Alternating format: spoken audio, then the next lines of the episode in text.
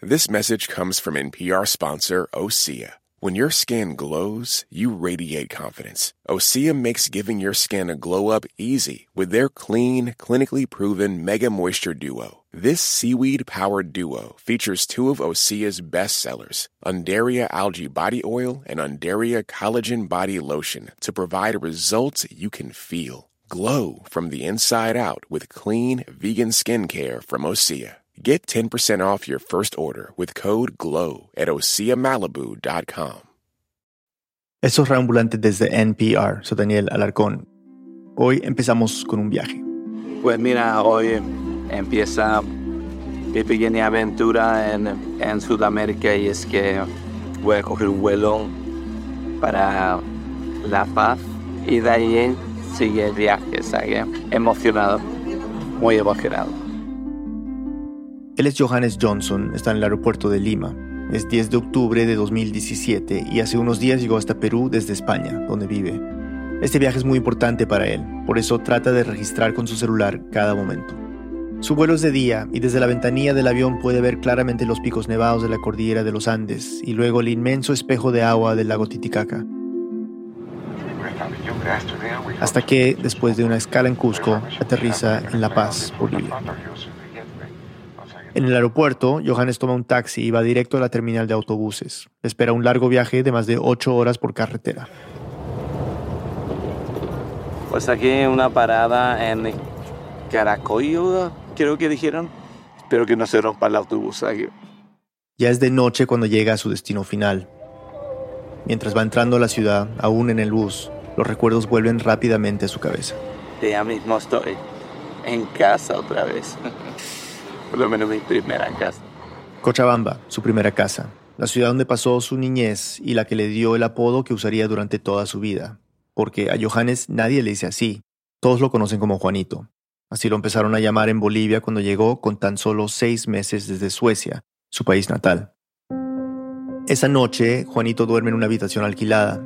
Al día siguiente sale a recorrer la cancha, un enorme mercado al aire libre donde se puede comprar todo lo que te imagines, desde alimentos básicos hasta electrodomésticos. La escena le resulta familiar porque tiene un cuadro de este mercado colgado en la sala de su casa, en España. También va a su barrio de infancia y camina por las calles hasta que se detiene frente a una casa de dos pisos. Tiene una fachada sencilla, el techo plano y un portón color ladrillo en el frente. Es la casa que construyó mi padre y donde yo crecí y viví los primeros años de mi vida. Tengo tantos recuerdos, pero todo ha cambiado alrededor. Todo ha cambiado. Antes, esta casa era una de las pocas de la cuadra, pero ahora el vecindario está mucho más poblado. A un lado hay una vivienda de tres pisos y al otro un edificio alto de departamentos. Juanito toca la puerta de la casa. Un hombre abre y él le explica por qué está ahí. En este lugar funcionan las oficinas de una empresa, pero el hombre amablemente lo deja entrar. Hola, muy buena. Él vivió aquí, sus padres construyeron esto. Wow. Juntos la van recorriendo. Aquí era mi habitación. ¿Eso ya había? No, no me suena eso. ¿Eso que era un balcón? Sí, era un balcón.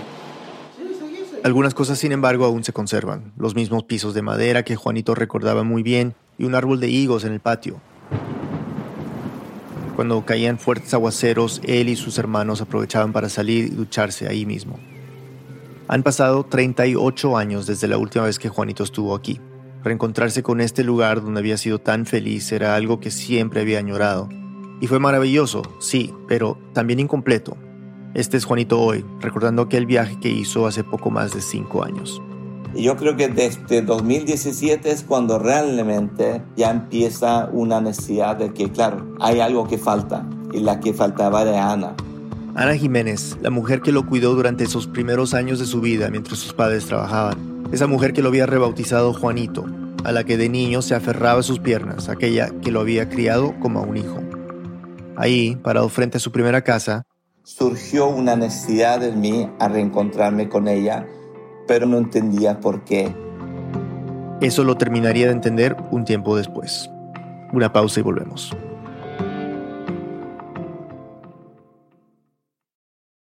This message comes from NPR sponsor CarMax. CarMax is putting peace of mind back in car shopping by putting you in the driver's seat to find a ride that's right for you. Because CarMax believes you shouldn't just settle for a car, you should love your car. That's why every car they sell has CarMax certified quality, so you can be sure with upfront pricing that's the same for every customer. Don't settle, find love at first drive. Start shopping now at CarMax.com. CarMax, the way car buying should be. With NPR Plus, there's more to hear, like extended interviews with some of the experts we talk to at Planet Money and The Indicator. It's a mistake for economists to only think about economic efficiency when considering policies because you'll actually wind up with a worse outcome. And with NPR Plus, you help keep NPR going. Learn more at plus.npr.org. Do you ever wish you could get your stories in three hours rather than three minutes? Or maybe you're sick of doom scrolling, getting your news in bits and pieces. That is where Embedded comes in. We bring you documentary series that will change the way you think about things. Find us wherever you get your podcasts. Taylor Swift has dropped a new album. She is the biggest pop star in the world, and everything she does makes news. I gasped. I was like, oh my God, I've been there, and you can identify with it. For a breakdown of Taylor Swift and her new album, The Tortured Poets Department, listen to the Pop Culture Happy Hour podcast from NPR. En Reambulante, nuestra productora Neris Casasus nos trae la historia. Aquí a Neris. Empecemos por el principio. Johannes, o más bien Juanito, nació el 4 de marzo de 1973 en un pueblito de Laponia, una región al norte de Suecia. Es también el norte de Finlandia y el norte de Noruega. Y es donde se dice aquí donde vive Papá Noel, al lado del círculo polar. Fue el tercer hijo de Gumbrit y Ulf Johnson, ambos evangélicos. Ella enfermera y él pastor. Ya tenían otros dos hijos, Maud, una niña de 7 años, y Peter, de dos años. Los Johnson siempre habían soñado con viajar por el mundo siendo misioneros. El padre, desde muy joven, había pensado en África. Incluso empezó a estudiar Swahili, que es uno de los idiomas del centro África. El mismo idioma que sale en El Rey León. Hakuna Matata, eso es Swahili. Pero después apareció otra opción, Sudamérica, más precisamente Bolivia. Nunca antes habían estado en América, ni siquiera de visita, y apenas hablaban algo de español, pero sí conocían otros misioneros suecos que ya estaban viviendo allí. Y es que desde los años 20, misioneros suecos del movimiento pentecostal empezaron a irse a Sudamérica, principalmente al norte de Argentina y al sur de Bolivia, para evangelizar. Los pentecostales son una de las ramas del movimiento evangélico derivado de la Reforma Protestante iniciada por Martín Lutero hace más de 500 años creen que el Espíritu Santo se manifiesta en el cuerpo como una presencia. Hace que las personas hablen lenguas, profeticen y curen enfermedades, entre otras cosas. Al basarse en estas creencias, se diferencia de las otras ramas cristianas. Por ejemplo, no rinden culto a los santos ni a la Virgen María. Tampoco tienen una autoridad humana suprema, como el Papa. Permiten, además, que cualquier creyente pueda convertirse en pastor. Justamente por eso, los evangélicos no fueron bien recibidos por los católicos, que los consideraban una suerte de competencia herética. Pero la oposición del catolicismo no lo frenó, tampoco la resistencia local de muchas comunidades. Todo lo contrario, rápidamente empezaron a moverse por el mundo y en poco tiempo lograron presencia en distintos países. Se estima que en el transcurso de los años salieron alrededor de 3.000 misioneros suecos al mundo. Sus dos destinos principales fueron Tanzania, en África, y Bolivia. Para 1961, la llamada Misión Sueca Libre en Bolivia ya había conseguido personería jurídica, lo cual le permitía gestionar proyectos educativos y de salud financiados principalmente por la cooperación internacional sueca. Esos aportes, junto al dinero que enviaban las distintas iglesias de Suecia, eran suficientes para solventar a toda la misión. Y eso para Bolivia, que en ese momento era uno de los países más pobres de Latinoamérica, hacía que a nivel de gobierno la presencia de los suecos evangélicos fuera atractiva. Los Johnson ya habían decidido irse a Bolivia cuando Gumbrit quedó embarazada de Juanito. Aunque no estaban los planes, eso no fue un impedimento para ellos. Cuando Juanito cumplió los seis meses, decidieron concretar su proyecto. Entonces mi padre lo que hizo fue vender su coche para comprar los tickets ida a Bolivia. Fue una decisión bastante drástica, algunos familiares y amigos les decían que era una completa locura irse con un bebé tan pequeño a casi 11.000 kilómetros de distancia. En aquel momento, 1973, las comunicaciones eran más difíciles y muchos temían no saber nada más de ellos una vez que estuvieran allí. Pero eso no les parecía un problema. En septiembre de ese año, el matrimonio Johnson y sus tres hijos volaron de Suecia a Bolivia sin saber cuándo regresarían. Dejarían su pequeño pueblo, ese que tenía un río congelado durante la mitad del año, para instalarse en Cochabamba, una ciudad a 2.600 metros sobre el nivel del mar. Apenas llegaron a Cochabamba, los Johnson se fueron a vivir junto a la familia de otros misioneros suecos que habían contactado antes de viajar y que les prestaron una casita que tenían en su terreno. Juanito suele repetir una anécdota muy comentada en su familia. Mi primer cama en Bolivia fue la misma maleta. Los prepararon como cama. Y yo suelo hacer una broma que seguramente cuando yo lloraba mucho solamente cerraron la maleta. Por esa época alrededor de un centenar de suecos incluyendo a los misioneros y a sus hijos, vivían en Bolivia, pero en Cochabamba se había concentrado buena parte de ellos. Se estaba formando una especie de colonia en una zona que no estaba muy poblada.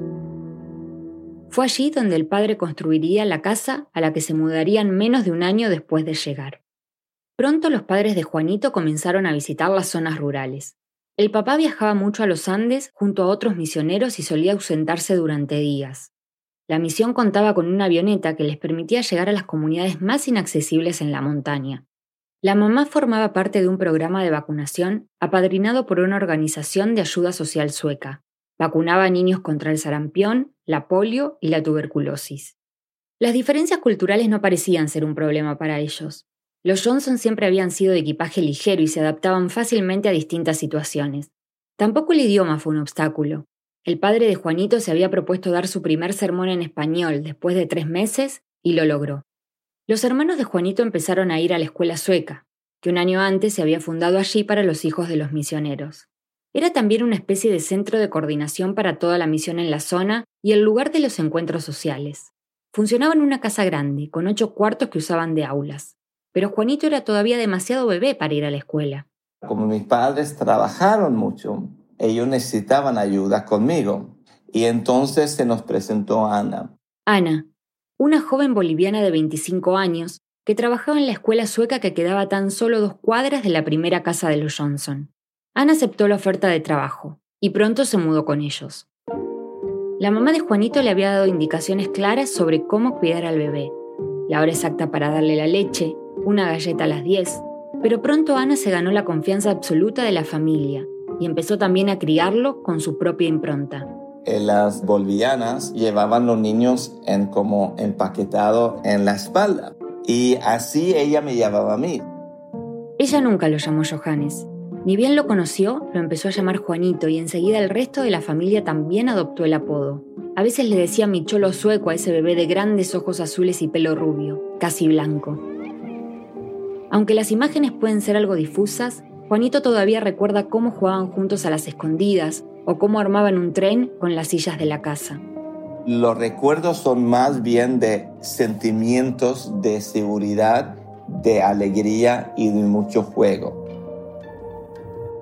De aquellos tiempos también se acuerda de los paseos en la camioneta Land Rover de su papá, en la que solían cruzar los ríos, y de los festivales del agua, esos donde todos los niños del barrio hacían guerra con globos, mangueras y baldes. Nunca podías ir con las ventanas bajadas del coche porque lo llenaban de agua. O sea, que era como que todo Cochabamba jugaban el uno con el otro. Y eso sí recuerdo mucho porque era algo fantástico para un niño.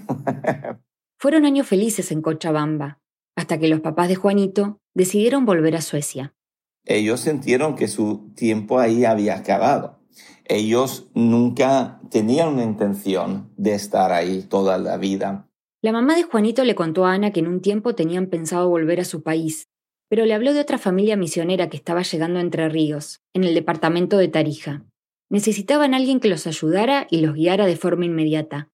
Si ella quería, podía contactarlos para trabajar con ellos. A Ana le pareció una buena idea y dijo que sí. Juanito no recuerda el momento en que se despidió de Ana y la vio por última vez, pero sí recuerda que, finalmente, en 1979, volvió a Suecia junto a su familia. Tenía seis años y hasta los diez viviría allí. Después de un viaje a España donde fue a enseñar a un instituto bíblico, el padre de Juanito decidió mudarse allí con su familia, pero Maud, la hermana mayor, ya había cumplido 18 años y quiso quedarse en Suecia.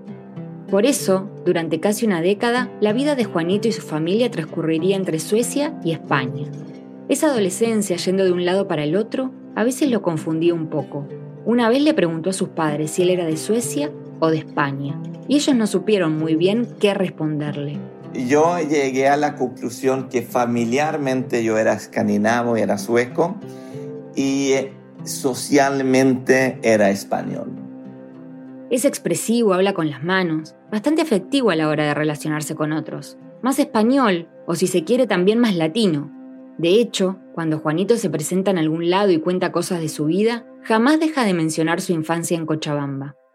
Es una parte de mi identidad, que yo crecí en Bolivia.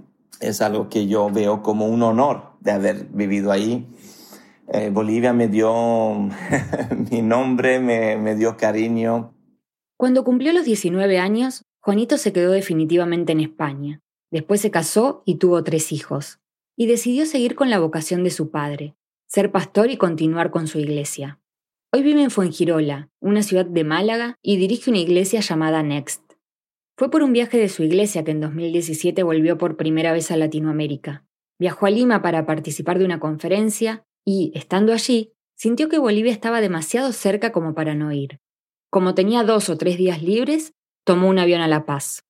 Ahí sucedió lo que ya escuchamos al comienzo. De La Paz viajó más de ocho horas en bus hasta llegar a Cochabamba, y ahí, parado frente a la casa de su infancia, sintió la necesidad de saber qué había sido de la vida de Ana, pero no tenía tiempo ni mucha idea de cómo encontrarla. Cuando se fueron de Bolivia, los Johnson estuvieron en contacto con ella durante un tiempo, pero luego le perdieron el rastro y no habían sabido nada más de ella. Ya de regreso en su casa en España, la idea de Juanito iba y venía en su cabeza de forma intermitente. Y no fue hasta el encierro de la pandemia que empezó a cobrar más fuerza. Revisando álbumes de foto y recordando con su familia los tiempos en Bolivia, decidió que ya era hora de poner en marcha el plan de buscarla. No tenía ningún contacto, no sabía por dónde empezar lo primero que hizo fue hablar con su mamá para ver si aún tenía alguna pista de alguien en Bolivia que pudiera ayudarlos. Ella llamó a varios amigos y conocidos, hasta que al fin encontró un punto de partida. Y ella, después de un tiempo, consigue el teléfono de su hijo. Se llamaba Daniel y vivía en Yacuiba, una ciudad del sur de Bolivia, a unos 900 kilómetros de Cochabamba, justo en el límite de la frontera con Argentina. Juanito no quiso llamarlo enseguida, Dejó pasar unos días hasta que al fin se animó y marcó el número. Daniel estaba en su tienda de venta de zapatos cuando el celular le comenzó a sonar. Era un número raro porque no era de, Bolivia. Igual contestó. Cuando contesto me dice, hola Daniel, soy Juanito, me dice. No, no sabía ni, ni qué Juanito era. Pero después le dijo el apellido y ahí sí le sonó más familiar. Entonces comencé a recordar y dije en mi cabeza, dije, debe ser ese niño en la foto que aparece. Que aparece en las fotos que muchas veces les había mostrado su mamá. Un álbum con imágenes de la época en que cuidaba un bebé sueco en Cochabamba, antes de que él y su hermana Verónica nacieran. Incluso alguna vez, cuando Ana supo que se podía encontrar a personas a través de las redes sociales, le había pedido ayuda a Daniel para que buscara a la familia de Juanito. Quería saber qué había sido de ellos y saludarlos. Pero no habían tenido suerte en esa búsqueda. En esa llamada, Daniel le contó a Juanito que su mamá también vivía en Yacuiba y que solía vender caramelos en la calle, que, con sus casi 74 años, a veces tenía algunos achaques, pero que igual quería seguir viviendo sola en su casa. Con esa información, Juanito tomó la decisión que ya se había propuesto. Si encontraba a Ana, iría hasta allí a verla para darle las gracias por todo lo que había hecho por él. Ahí me dice Juanito, estoy yendo a Bolivia y estoy yendo a Santa Cruz Daniel le dijo que desde Santa Cruz eran como unas ocho horas en bus. Bueno, estaré ahí entonces, de aquí a unas dos semanas. Antes de colgar, Juanito le pidió a Daniel que por favor guardara el secreto. Quería sorprenderla. Durante esas dos semanas, Daniel se aguantó las ganas de decir algo. Como la casa de Ana se había inundado con la última lluvia y había cosas desparramadas por todos lados, Daniel le dijo a Ana que quería ayudarlo a ordenar todo porque en unos días llegaría una visita de Santa Cruz. Pero no le dijo quién. A Ana no le había parecido raro porque tiene muchos familiares y conocidos que viven ahí, así que no hizo demasiadas preguntas. En abril de 2022, Juanito tomó un avión desde Málaga a Madrid, luego otro hasta Lima, y después uno más hasta Santa Cruz de la Sierra. Estaba feliz, pero a la vez ansioso. Es como una, no sé si llamarlo adrenalina, pero una expectativa de que eh, esto va a pasar. Cuando llegó a Santa Cruz tomó un bus junto a otros tres amigos que vivían allí y que lo acompañarían en su aventura. Viajaron toda la noche rumbo a Yacuiba. A las seis y media de la mañana, Juanito llegó a esa ciudad llena de lapachos, esos árboles con flores blancas, rosas y amarillas que florecen en invierno. Daniel, como le había prometido, lo estaba esperando en la terminal. Lo reconoció apenas se bajó del bus. Uno ya se da cuenta cuál es el que viene de otro país, porque era alto, blancón y bueno, sin cabello esta vez, ¿no?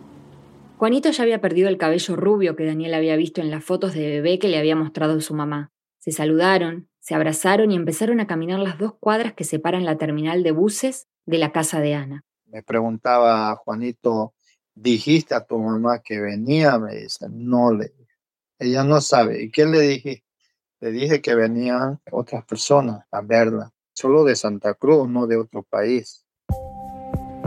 Esa misma mañana, antes de ir a la terminal, Daniel había pasado por la casa de su mamá y le había dicho que en un ratito llegaría la visita que le había mencionado hace algunos días. Al igual que Juanito, Daniel también estaba emocionado, feliz. Sabía que iba a ser una bomba en casa, que iba a traer una gran alegría al corazón de mi mamá. Una pausa y volvemos. The economy right now is bewildering, impenetrable, inconceivable. Not when you have the Indicator of podcast in your ears. In under 10 minutes every day, we simplify the complicated news like How does inflation drop? What the heck is a SPAC? Why are trendy little high fiber sodas suddenly dominating store shelves? and more. Listen to the Indicator from Planet Money and NPR. Hey, I hear you have a birthday coming up. Yeah, you. If you're listening to this, that means you have a birthday coming up eventually. And here at Life Kit, we want it to be a special one. Magic can happen and good luck can happen and serendipity can happen if we're open to it. How to have a good birthday, even if you're not a birthday person. That's on the Life Kit podcast from NPR. I'm Jesse Thorne. Why did Cola Scola write a bonkers, extremely fictionalized play about Mary Todd Lincoln? Well, you know, it was 2020 and we were all so isolated. I, I just started doing research. Uh, but the truth is, uh, no, I just thought of it. We'll talk about that and more on Bullseye from MaximumFun.org and NPR. There are a lot of issues on voters' minds right now. Six big ones could help decide the election guns, reproductive rights, immigration, the economy, healthcare, and the wars overseas. On the Consider This podcast from NPR, we will unpack the debates on these issues and what's at stake. You can listen to NPR's Consider This wherever you get your podcasts. Estamos de vuelta en Reambulante. Aneris nos sigue contando. Daniel, Juanito y los amigos caminaron esas cuadras conversando hasta que, a lo lejos, Juanito vio a Ana. Claro que ya no era la mujer joven que recordaba, sino una señora canosa, pequeñita, que barría frente a su casa. Habían pasado más de 40 años desde la última vez que habían estado juntos. Con un pequeño bolso al hombro, Juanito avanzó ansioso el último tramo hasta llegar a Ana. Mientras Ana seguía barriendo, vio que su hijo Daniel estaba llegando con alguien más. Entonces entró un instante a la casa a dejar la escoba y volvió hasta la puerta. Juanito se acercó hasta ella. Hola, Ana. No sé si me reconoces. Yo soy Juanito.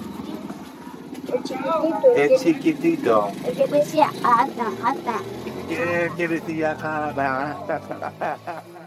Mientras dice eso, Ana se agacha y estira sus brazos, como imitando el gesto de un niño cuando quiere agarrarle las piernas a un adulto.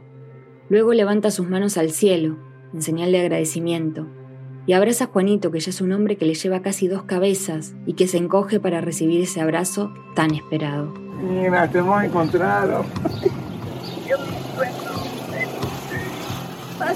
Sí, sí, sí. Ana los invita a pasar a su casa. Entran a la sala que está repleta de cajas y cosas apiladas por todos lados. Es una casa chiquita, de cemento y ladrillos. Mientras Ana ofrece café, Juanito saca de su bolso un regalo que le ha traído a Ana. Es un álbum con varias fotos. Mira. Eh, Es para que tú veas. Estos somos. Juanito quiere decirle que son ellos dos, hace más de 40 años, pero no puede terminar la frase porque Ana se quiebra en llanto y lo abraza. Enseguida empieza a compartir sus recuerdos. Íbamos a caminar en bicicletas y su gorro tirando por la calle. mi nana, mi nana. Mi nana, claro. Era mi nana. Era mi nana. Ana le sigue contando que se había mandado a hacer una silla para la bici para poder llevarlo en sus paseos, que iban a visitar a algún familiar o a hacer las compras, que le solía poner un gorrito pero que él se lo quitaba y lo tiraba cada rato al medio de la calle. Era una señal de alegría, una especie de código que tenían entre los dos. Juanito le muestra fotos de su familia, de cómo están ahora. Y esto es toda nuestra familia en la boda de mi hijo. Esto es Maud, Peter y yo, y estos son mis padres. Ana está conmovida. No se esperaba jamás que esa mañana de abril el que llegaría de visita sería Juanito, su cholo sueco. Estoy muy contento, para mí es un sueño de tanto tiempo, de vernos tan bebé que era usted. Sí, y mira, han salido bien todos. Era, era, era. Siempre, a veces... Tampoco se imaginaba que su hijo Daniel había sido cómplice de aquella sorpresa con una mentira piadosa. Un cocache voy a dar porque no me ha dicho de quién, quién era. Claro, no sabía. Me dijo que no te diga. Yo pensé que eran mis paisanos que van a venir y saben cómo estoy. Cuando hablé con Ana, seis meses después de que recibiera la visita de Juanito, aún se la notaba emocionada por ese encuentro. Me dijo que fue una sorpresa enorme volver a ver a aquel niño que había criado. Le pregunté si lo había reconocido fácilmente. ¿Qué voy a reconocer si ya es casado con hijos? No era pilón, pobre mi Juanita. Juanito, por su parte, se sorprendió al ver la lucidez de Ana. A pesar de todos los años que habían pasado, ella recordaba perfectamente todo lo que había vivido con él. Cómo solía jalar de su falda o los regaños que ella tenía que darle cuando hacía travesuras, como cuando se ponía a exprimir el tubo de la pasta de dientes. Juanito nunca había sabido mucho de la vida de Ana, pero cuando empezó a buscarla se enteró de algunas cosas de cómo había sido su vida antes de que llegara a su casa. Ana nació en Oruro, una ciudad ubicada al oeste de Bolivia, pero de pequeña se fue a Cochabamba. Vivía con sus papás y sus seis hermanos, pero su mamá murió cuando tenía 13. Y mi familia se deshizo todito. Unos se fueron a Cochabamba, La Paz, Santa Cruz, así que nos hemos criado frío. Cursó hasta sexto grado de la escuela y luego se puso a trabajar limpiando casas. Su madre la había educado en la iglesia bautista, otra rama de los evangélicos, y ella siempre había sido muy devota. Un día, en la iglesia a la que iba, conoció a un muchacho que tocaba la guitarra ahí. Pronto se enamoraron y se casaron. Ana aún no había cumplido los 20. Al año tuvieron a su primera hija, Sara, y casi dos años después a la segunda, Pamela. Pero un día, Ana recibió la peor noticia. Su marido había muerto en un accidente en la obra de la empresa eléctrica en la que trabajaba. A partir de ahí, la vida de Ana comenzó a derrumbarse. Después de la muerte de su esposo, Ana se quedó sin casa pues ya no le alcanzaba para pagar el alquiler. Entonces se fue con sus hijas a un internado de niños. Trabajaba preparando la comida, pero pronto le dio una neumonía muy fuerte y tuvieron que internarla. En el hospital también constataron que estaba muy mal alimentada y que tenía un soplo en el corazón. El pronóstico de su salud era muy malo. El médico le dijo que estaba desahuciada, que no tenía posibilidades de sobrevivir. Ana solo podía pensar en una cosa. ¿Qué harían sus niñas si ella faltaba? Los nervios, los hijos, la preocupación. Ellas no tenían a nadie más. Quedarían solas en el internado, sin ella para protegerlas, en un lugar que podía ser muy hostil. Tampoco confiaba demasiado en algunas personas que, en teoría, se ofrecían a ayudarla. Y los bolivianos venían y yo me lo voy a llevar a la Sara, yo me lo voy a llevar a la Pamela. Y yo sé cómo lo tratan. Nunca van a decir, es mi hijita, alguien pregunta. Ah, es mi criadita. Es eh, mi recogidita. Eso dentro de mí ardía y lloraba. Fue entonces cuando recibió una propuesta de parte de unos misioneros suecos que estaban en Cochabamba. Mira, nosotros no tenemos niños, me dijo. Le dijeron que querían adoptar a las niñas y que sería todo legal. Algo dentro suyo le hizo confiar en ese matrimonio sueco y con un dolor inmenso. Mi corazón dijo, ya, yo lo acepté. Sara tenía tres años y medio y Pamela casi dos. Ya no tenía mi esposo, mis hijos estaban perdiendo, mi vida estaba por perder, pero en mi corazón había una paz interior. Pensó que ese sería el mejor futuro que podría dejarle a sus hijas si ella moría, y así fue como empezaron con todos los trámites de adopción. No pudimos confirmar cómo fue exactamente el proceso. En esa época, las leyes no estaban planteadas desde el punto de vista de los derechos del niño y las autoridades tenían cierto margen de libertad a la hora de tomar decisiones. Ana todavía recuerda muy bien lo que le decía Sara, su hija mayor, mientras les tomaban las huellas dactilares en la estación de policía. Mamita, la Pamela que se quede. Ella se hace pis y caca, mamita. Entonces yo le dije, mira hijito, yo estoy mal, estoy enfermo, no puedo cuidarlos. Se van a portar bien, mamita, que vos le vas a cuidar. Luego de hacer los trámites en la comisaría, Ana volvió al hospital.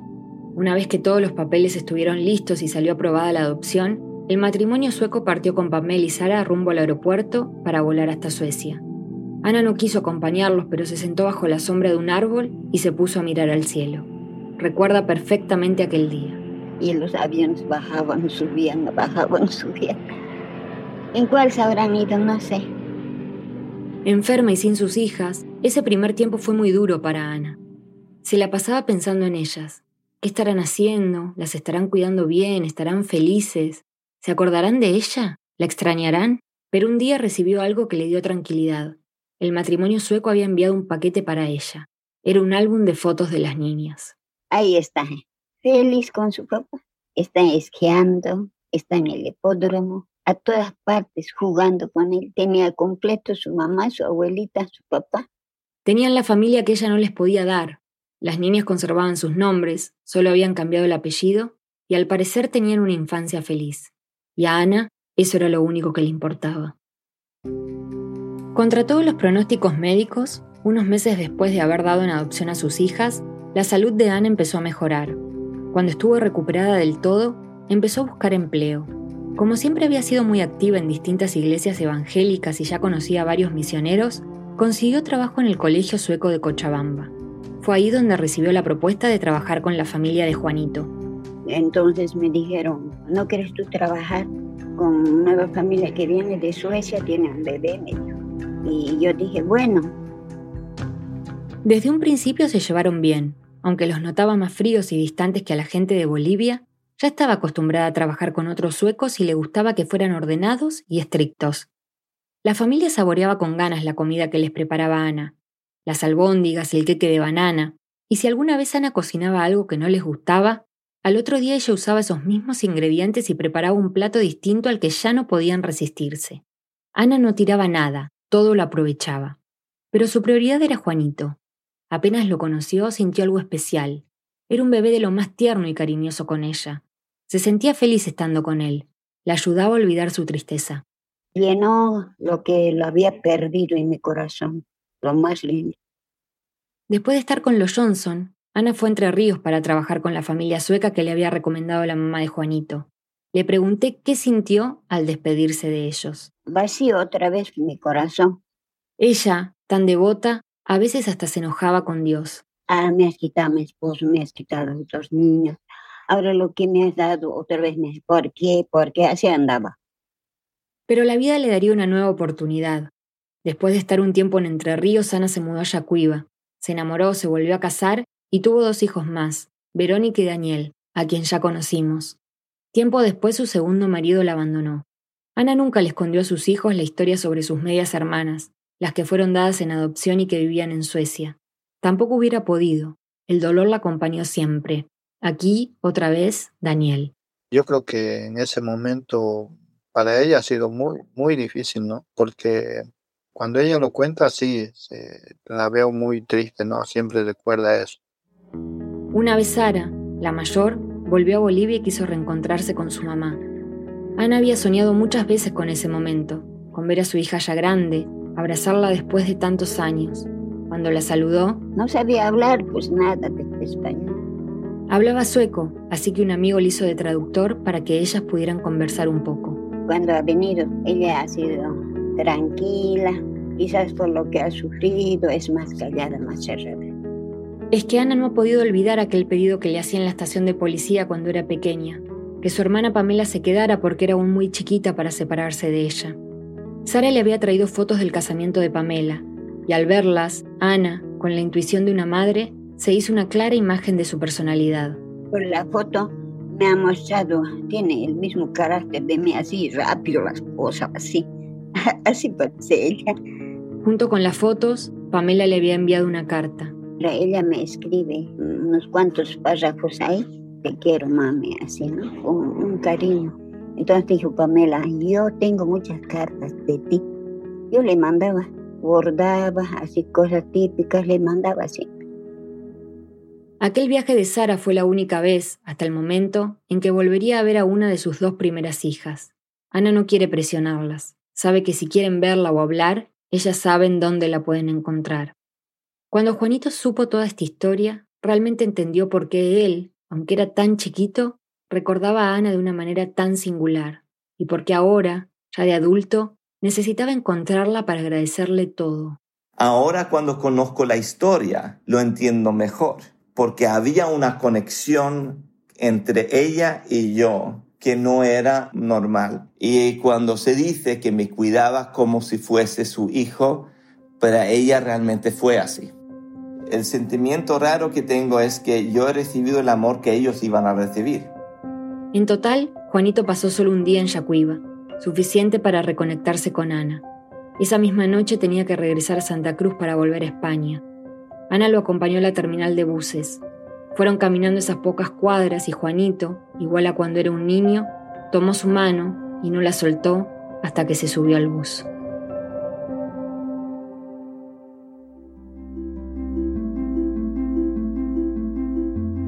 Durante el viaje en el autobús, Juanito editó los videos que grabaron sus amigos del reencuentro para enviárselos a su familia.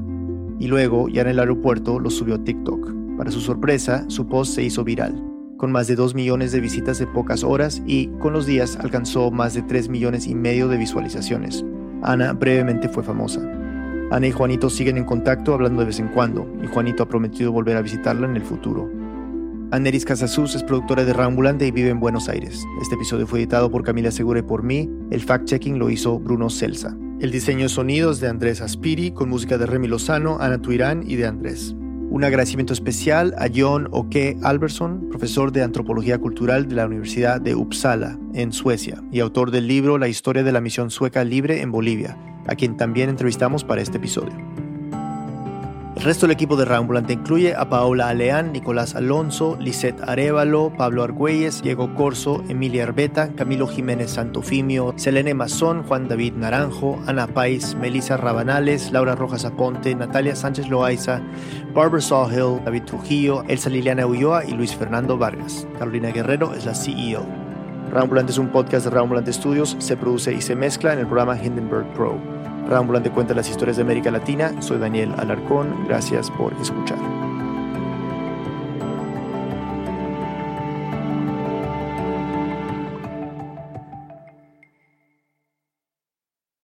Pro Palestinian protests have popped up on college campuses across the country. But from the eyes of students, what are we missing? From the outside, these protests are painted as really violent when that couldn't be further from the truth. I'm Brittany Luce, host of NPR's It's Been a Minute, and I'm inviting you to hear from student journalists who see what the rest of us cannot. On It's Been a Minute from NPR. On NPR's Throughline. We cannot function for 24 hours without cobalt because it's in our smartphone, our tablet, our laptop. And as a consequence, the lives of the people living in that part of the Congo descended into just a catastrophe. Find NPR's Throughline wherever you get your podcasts. On the TED Radio Hour, researcher Sasha Lucioni says AI can help us find climate solutions. But just training the technology itself uses a ton of energy. Training ChatGPT, for instance, emits as much carbon as five cars in their lifetime. Tech's Climate Conundrum. That's on the TED Radio Hour from NPR.